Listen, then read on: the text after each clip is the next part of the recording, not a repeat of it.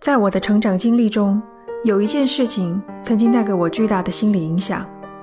这件事发生在中学，我提前回到家，发现门把手里插着一张纸条，打开一看，上面的字迹歪歪扭扭，语言粗俗不堪，大致的内容是污蔑我的父亲有外遇，和单位里的许多女同事都有不正当的关系。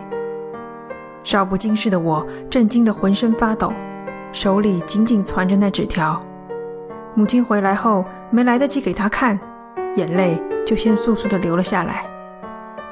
母亲看了纸条，自然是大为光火，气的不是父亲有外遇，而是有人居然用如此阴毒的手段挑拨我们的家庭关系。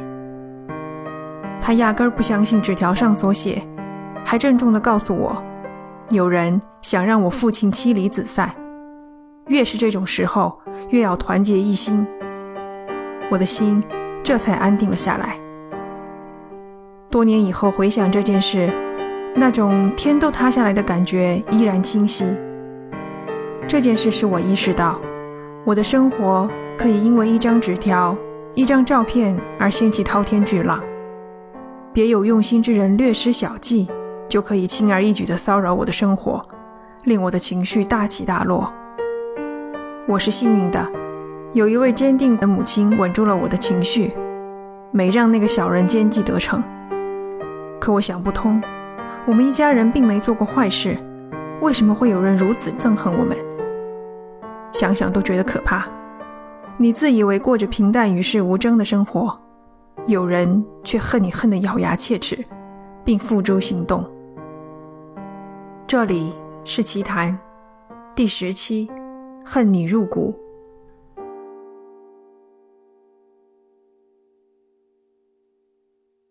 故事发生在美国俄亥俄州的马斯隆市。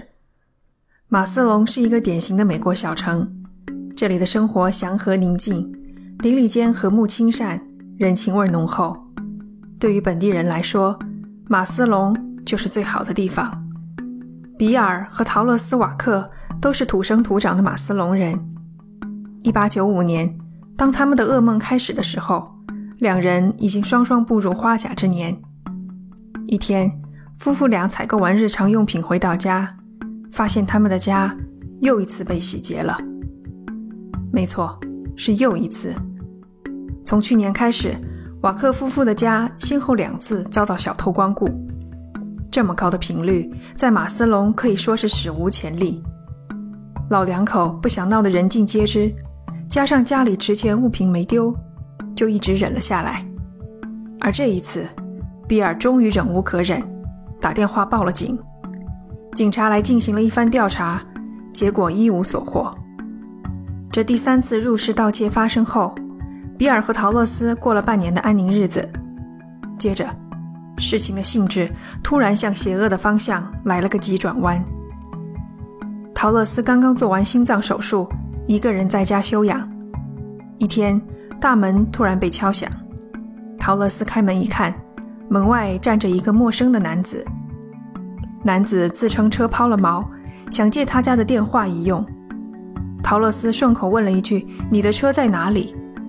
男子非常自如地回答：“就停在街对面。”两个人短短的交流中，男子始终保持微笑，态度谦和，说了好几句“谢谢你，非常感激”。陶乐斯没有多想，很自然的就让男子进了家门。仅凭几句话就放一个陌生男子进门，这在我们看来简直是难以想象的事情。然而，不要忘了，这是民风淳朴的八十年代，人情浓厚的小城市。陶乐斯的举动，可能也是当时许多人会做出的选择。陶乐斯不习惯在背后偷听别人的电话，指出了电话所在的位置，便一个人回到厨房忙活。几分钟后。根据那人大声说了一句“谢谢你”，他认定此人已经离开，也没有再去查看。不曾想，危险从背后袭来。在醒来时，陶乐斯发现自己倒在地上，双手被反绑身后。他挣扎着爬到厨房的窗户前，大声呼喊，引起了邻居的注意，这才获救。比尔回到家。惊讶地发现屋子里全是警察。仔细一检查，发现家里丢失了几样物品：一块古董手表，一台手持摄像机，一台无线电扫描仪，以及一把二十二口径左轮手枪。东西并不贵重，不知道劫匪为什么胆大包天的白日行凶，却只拿了这么点东西。餐厅的墙上，劫匪用蜡笔写下几个字，笔画歪歪扭扭，就像是刚学会拿笔的小学生所写的一样。只见他写道：“廉价，但还凑合。”对于这条留言，负责侦办此案的探员非常不能理解。通常，犯罪分子在现场的留言都是探查其心理活动的突破口。他们常常是疑犯的狂言妄语，或是对受害人和警方的嘲笑，又或者是对下一次犯罪的预告等等。然而，这条留言可以说毫无意义。而更让探员无法理解的还在后面：被偷走的东西又一件一件原封不动地还回来了。最先还回来的是手枪，放塑料袋里搁在门廊上，枪身被擦拭得干干净净，一枚指纹都提取不出来。归还偷盗的物品已经是极其罕见的行为了，归还手枪更是探员们闻所未闻的举动。通常偷来的赃物如果用不上，就会被卖掉换钱，绝没有还给受害人的道理。而剩下的三样物品也以相同的方式。一一还了回来。表面上看，嫌犯似乎在用这种方式来表达歉意，然而事实恰恰相反。比尔和陶乐斯开始接到骚扰电话，电话可能在一天中任何时候打来。有时候对方会恶言相向，用最恶毒的字眼咒骂两位老人，扬言下一次要打破他们的脑袋。有时候又什么都不说。只是对着听筒沉重的呼气。两位老人难以忍受，换了好几次电话号码，可对方总能知晓新的号码，继续打来骚扰电话。电话铃声成了家里最害怕听见的声音。老两口的日子过得跟走钢丝一样，一天到晚都处在神经紧绷的状态中。这种情况一直持续，直到新的噩梦出现。一天晚上，瓦克夫妇和寻常一样坐在沙发上看电视。他们的屋子远离城区，因此一旦入夜便格外寂静。突然，屋子的外墙响起乒乒乓乓的声音，像是有人在外面猛地拍打墙面。声音就从大门附近的外墙传来，令二老大受惊吓。还是比尔反应更快，他大喊一声冲了出去。然而。屋外寂静如死，连有人逃跑的响动都听不见。从此，那人便爱上了夜晚拍墙这一新的骚扰手段。深更半夜拍打屋子外墙，噼里啪啦一阵之后突然止住。无论比尔的反应多快，永远都抓不到他，永远比那人慢一步。听到这里，我相信你们心中一定有了自己的猜想。老两口很有可能是遭到仇人报复，但瓦克夫妇并未与人结怨，他们又是土生土长的本地人，儿女皆在身边，不存在遭到排外仇视的可能。警方也一定在这点上有过调查，显然他们没能找到嫌疑人。比尔对一系列骚扰行为也有自己的猜测，他怀疑有人想用这种方式逼他们搬走。好接手他们的房子。比尔是名退伍老兵，性子强硬倔强。他对人说：“他们凭什么要搬走？凭什么要被一个疯子吓跑？他偏要留下来，保卫自己的家。”那个年代还没有监控摄像头，比尔在前廊安装了一盏触发式安全灯，只要有人靠近，灯就会触发亮起。那天晚上。灯没有亮过。早上，陶乐斯打开门，发现门廊的地板缝隙里插了一张纸条，纸上歪歪扭扭几行字，字体和最初餐厅墙壁的留言一样，写着：“星期天没能干掉你，下一次打过电话没人接。下面还写了一行字：“你们的灯就是个笑话。”纸条肯定放下没多久，因为安全灯到早晨才停止工作。这下安全灯成了摆设，而嫌犯似乎一下子发现了留纸条的乐趣，开始改用这种方式骚扰两位老人。有的纸条是单纯的谩骂，垃圾、老废物；有的又是意味不明的嘲笑。这些纸条都皱皱巴巴。感觉像是胡乱从笔记本上撕下来的，然而警方又没有从上面提取出指纹，可见嫌犯具备一定的反侦查经验，非常谨慎小心。同时，警方认定嫌犯书写用的是非常用手，可能害怕一旦暴露真实的笔迹，就会被老两口认出来。难道嫌犯会是夫妇俩熟悉的人吗？那最开始袭击陶乐斯的陌生男子又是谁？究竟有几个人在同时骚扰这对夫妻？一九九三年，距离瓦克家第一次遭到洗劫已经过去了九年。九年时间里，嫌犯始终没有放过担惊受怕的瓦克夫妇。骚扰也许会暂停、消停几个月，然后又忽然冒了出来。嫌犯像是一头玩心十足的猎食者。既不会把猎物逼得走投无路、奋起反扑，又时不时亮出利爪提醒对方自己的存在，让猎物成日活在惶惶不安之中。正因为对瓦克夫妇恨之入骨，才享受将他们玩弄于股掌之间的快感。然后，同年十月，骚扰变成了实质性的攻击。陶乐斯再一次被人袭击，这一回。他没能像上次那样毫发无伤，陶乐斯颅骨错裂，住进了医院。案件上升为刑事案件，警方不遗余力地走访调查，多次询问周围的邻居。然而，邻居们的证词不但没能提供疑犯的线索，反而通通指向了另一个结论。探员用谨慎的语言表述了这个结论，那就是：没有谁见过其他人。没有证据显示事发时有其他人在场。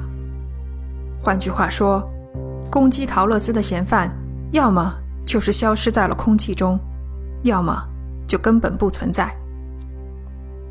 事已至此，警方开始怀疑这根本就不是骚扰案件。他们单独叫来陶乐斯，小心翼翼地问他，整件事情有没有可能是比尔所为？是的。他们怀疑比尔对陶乐斯家暴，而陶乐斯因为害怕而不敢声张。不过陶乐斯当场否定了这一猜测。侦办的探员感到无比挫败。一般的骚扰案件，犯罪动机十分明确，此案却无法确定疑犯的动机。一会儿像是为了钱，一会儿又像是单纯的恶作剧。骚扰行为虽然持续十年。但背后缺乏合理的逻辑，并且消停几个月又突然出现的行为模式，也不符合一般骚扰案件的特点，让人完全摸不着头脑。警方虽然没有明说，但态度上已经在暗示，他们觉得这是瓦克家自导自演的一出闹剧。如果是自导自演，连自己的颅骨都错裂了，这出闹剧。还真是闹得太大了。指望不上警方，瓦克夫妇决定亲自上阵。老两口召来女儿和女婿，一家人商议了一个完备的计划，准备来个守株待兔，将疑犯捉个现行。晚上，比尔躲进早已停在车道上的面包车，两个女婿守在公路对面的车内，女儿和陶乐斯则在屋里等待。三拨人彼此用对讲机交流，随时注意房子四周的动静。一家人就这么等着，一小时，两小时，时间一分一秒的过去，别说人了，连只兔子的影子都看不到。直到时间接近午夜，仍然无人出现。一家人合计，估计那人是不会来了，今晚到此结束，改日再继续。屋外的人各自在整理事务，大家的注意力分散了。忽然间，砰砰砰砰，连续几下拍墙的声音。陶乐斯的女儿急忙对着对讲机说：“来了，来了！”一家人快速聚集到大门前，真是邪门了。屋外一个人影都没有。低头一看，只见门廊上石头压着一张纸条，打开来看，上面写着。了解了，这是那人最后一次骚扰瓦克夫妇，坚持了十年的骚扰者从此销声匿迹。比尔于1999年去世，2010年陶乐斯离世，直到他们去世，仍旧没有找到那个人。现在该你们发动想象力，分析整件事情了。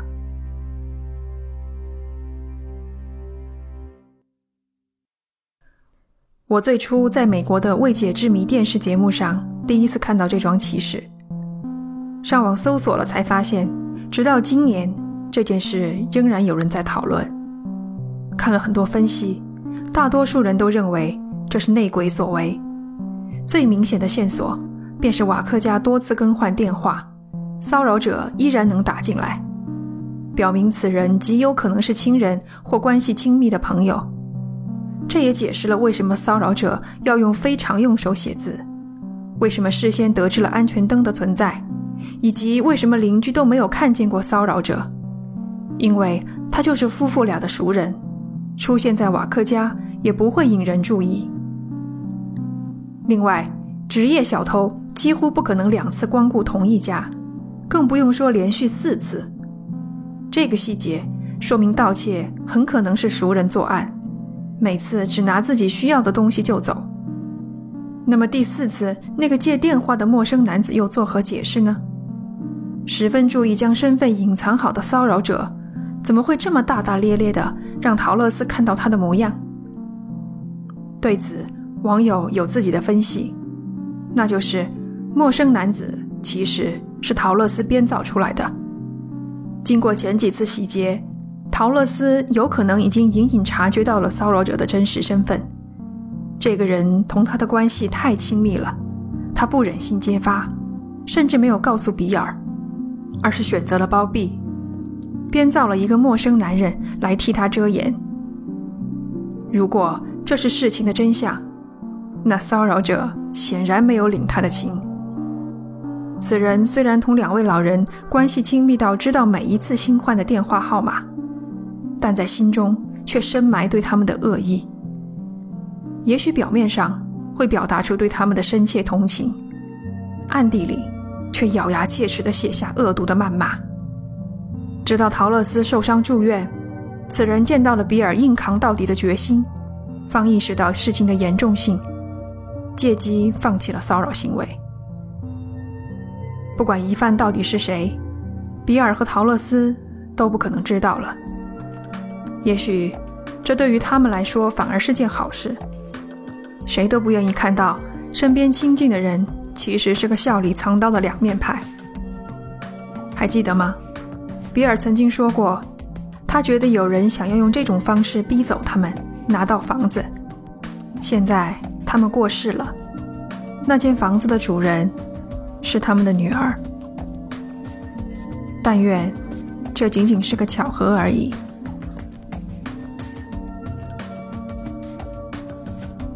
奇谈里的故事都是历史上真实发生过的事件。